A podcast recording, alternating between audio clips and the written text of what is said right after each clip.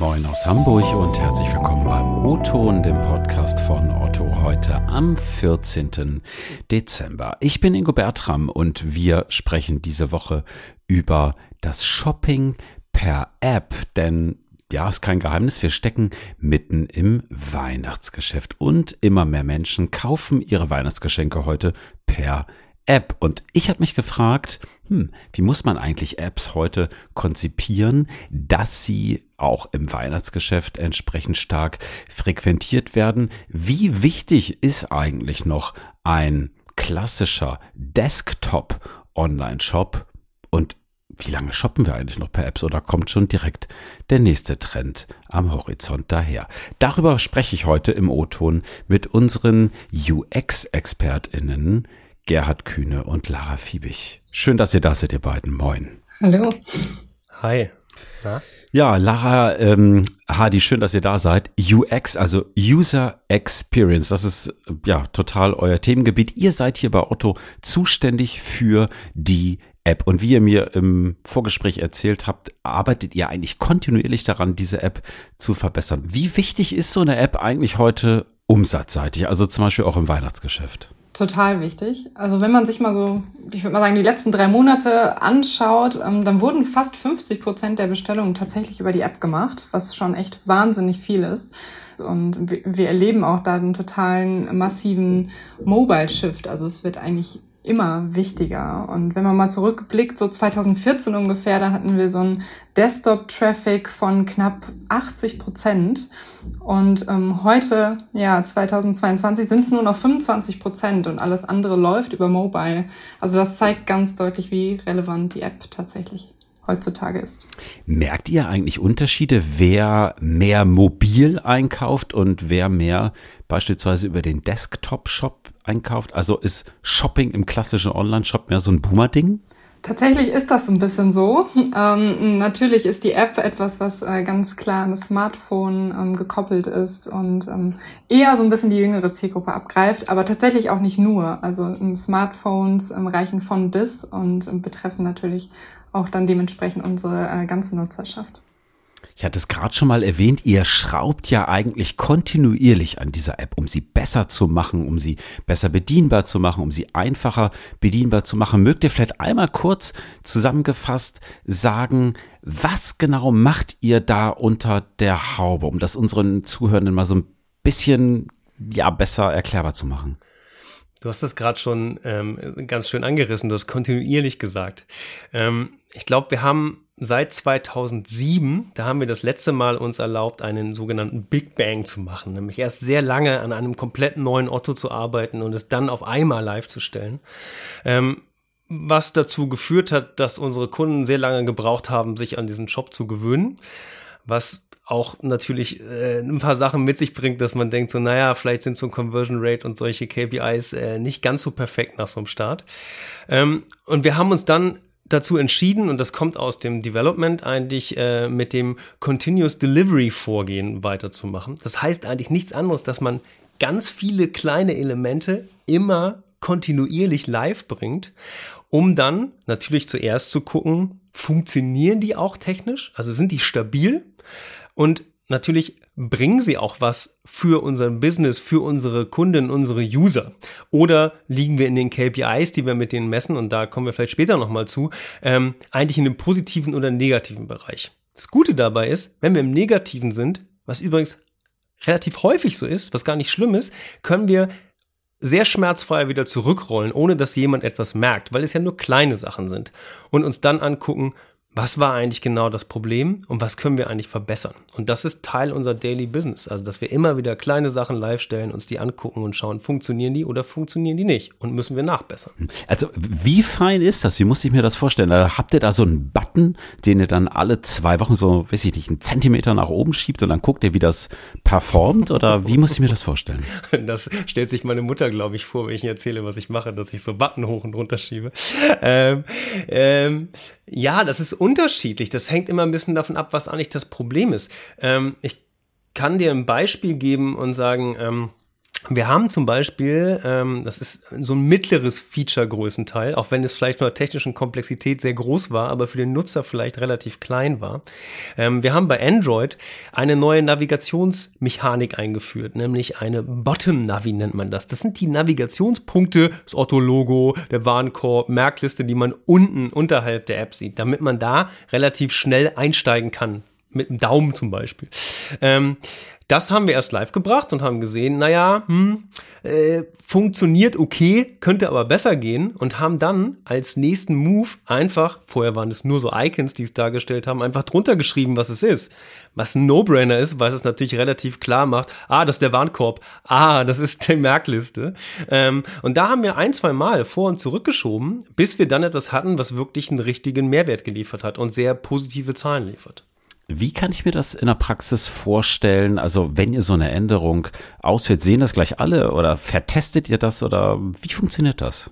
Genau, also das ist tatsächlich auch so ein ganz äh, wichtiger Aspekt, mit dem wir uns da beschäftigen. Also wie validieren wir eigentlich? Hatte jetzt gerade schon gesagt, kleine Häppchen vertesten wir. Also es ist, darf kein ähm, Big Bang sein, ähm, sondern wir müssen natürlich auch gucken, welchen Einfluss haben dann eben die einzelnen Optimierungen. Und tatsächlich ist es so, dass wir das an einer kleinen Nutzergruppe vertesten. Aber wir haben genau für die mobile Optimierung, all das, was da passiert, haben wir eigentlich ein Vorgehen aus zwei Schritten entwickelt. Und zwar haben wir gesagt, wir müssen anfangs vielleicht erstmal mit unseren NutzerInnen auch sprechen und schauen, ähm, ob es zu Irritationen kommt, also auch mit einer kleinen Nutzergruppe, bevor wir wirklich in den Shop damit gehen. Und ähm, im zweiten Schritt ist es dann eben so, dass wir dann in eine quantitative Validierung gehen. Also heißt wirklich im Shop eine kleine Nutzergruppe auswählen und die dann eben genau diese neue Navigation angezeigt bekommt. Da arbeiten wir ganz eng auch mit an unseren Analysten, KollegInnen zusammen. Und ähm, das ist halt eben was, was wir uns dann ganz gezielt angucken. Wir aber auch gemerkt haben, es ist dann eben nicht nur wichtig, wie wird eben auf das einzelne Feature geklickt, wie wird damit interagiert, sondern wir haben den Fokus darauf gelegt, gerade bei dieser ganzheitlichen Betrachtung darauf zu achten, wie ist denn die Wahrnehmung? Also Ziel ist es auch, die Wahrnehmung zu ändern des Shops. Ähm, wie ist das Branding? Können wir da irgendwie was verändern? Die App äh, an sich betrachten. Und ähm, da arbeiten wir tatsächlich ähm, mit zusätzlichen Befragungen. Also wir sprechen da auch wirklich nochmal mit NutzerInnen und ähm, haben da ja eigentlich so einen standardisierten Fragebogen, der nennt sich User Experience Questionnaire. Ähm, und das sind Themen, die wirklich all, alles rund um Wahrnehmung ähm, ab greifen. Also das ist sowas wie Effizienz, Originalität, aber auch so eine visuelle Ästhetik, die da eben abgefragt wird. Weil wir gesagt haben, das ist auch etwas, was wir natürlich damit erreichen wollen, wenn wir die App verbessern. Wie schnell könnt ihr da messen, um bei dem Beispiel von dir nochmal zu bleiben? Also wenn ihr jetzt so eine neue Navi-Leiste testet und ihr merkt zum Beispiel, dass die Verkäufe total abrauschen, wie schnell könnt ihr dann reagieren? Wir können tatsächlich relativ schnell messen. Also wir, wir sind kontinuierlich dabei, uns das Ganze auch anzugucken, auch nachdem wir das Ganze live gestellt haben und ähm, fahren da auch sogenannte Monitorings, die dann ähm, dauerhaft dabei bleiben. Und wie Hardy vorhin auch schon angesprochen hat, es ist nicht unbedingt schlecht, äh, wenn erstmal etwas abrauscht, ähm, sondern wir lernen daraus. Und deswegen ist es auch so wertvoll, dass wir wirklich uns kleine Häppchen nehmen und die validieren und dann darauf iterativ auch besser werden können. Mhm, also dieses Thema Relaunch, also so ein kompletter Neustart von einer App, das ist dann gar nicht mehr Thema bei euch oder wie muss ich mir das vorstellen? Das hat, ähm, Lara hat das gerade so nebenbei fallen lassen. Sie hat es mobile Optimierung genannt. Ähm, und du hast es vorhin ja auch schon angesprochen. Warum ist die App eigentlich so wichtig? Das war so das letzte Projekt, was wir in den letzten zwei Jahren eigentlich genau nach diesem Vorgehen live gebracht haben. Wir haben eigentlich für unsere Userinnen innerhalb von zwei Jahren so ein Big Bang in Häppchen durchgeführt. Und haben jedes einzelne Element, jedes einzelne Feature, was die unterschiedlichen Produktteams für die Kunden bereitstellen, komplett für die Mobilnutzung optimiert und redesigned. Und das Spannende dabei, weil das kommt zu diesem Testing noch mit dazu, wir stellen ja immer wieder neue Feature auch gegenüber alten Featuren oder auch zusammen mit alten Featuren live. Und das war, glaube ich, eines der größten Erkenntnisse, die wir in den letzten zwei Jahren gemacht haben, dass wir uns solche Schiefstände auch super erlauben können, weil die Nutzerinnen das A sehr positiv bewerten, dass wir für sie neue Sachen bereitstellen, aber auch gar nicht jetzt sagen, oh, jetzt sieht aber dieser eine Teaser oder dieser Button noch alt aus. Äh, das finde ich aber nicht schön, sondern die bewerten das eigentlich sehr positiv. Und das, was Lara gerade mit dem Messen gesagt hat, das Coole dabei ist, dass wir so an jedem einzelnen Feature ja während so einem großen Relaunches vermessen können, welchen Mehrwert dieses einzelne Feature bringt. Wenn ihr mal so ein bisschen nach vorne schaut, ihr arbeitet ja kontinuierlich daran, diese App zu verbessern. Was sind Trends, die ihr gerade seht oder wo ihr vielleicht auch denkt so, yo, das sind Dinge, da müssen wir ran? Hm. Ich glaube, Trends sind auf jeden Fall andere Arten von Content.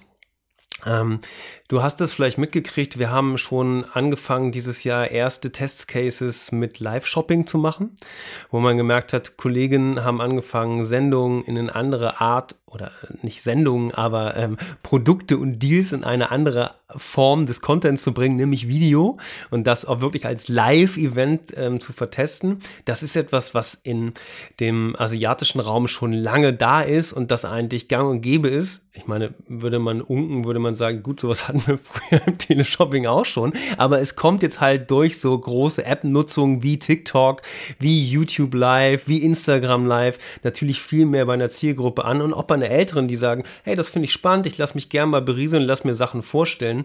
Das ist ja auch eine Art Inspirationsleistung.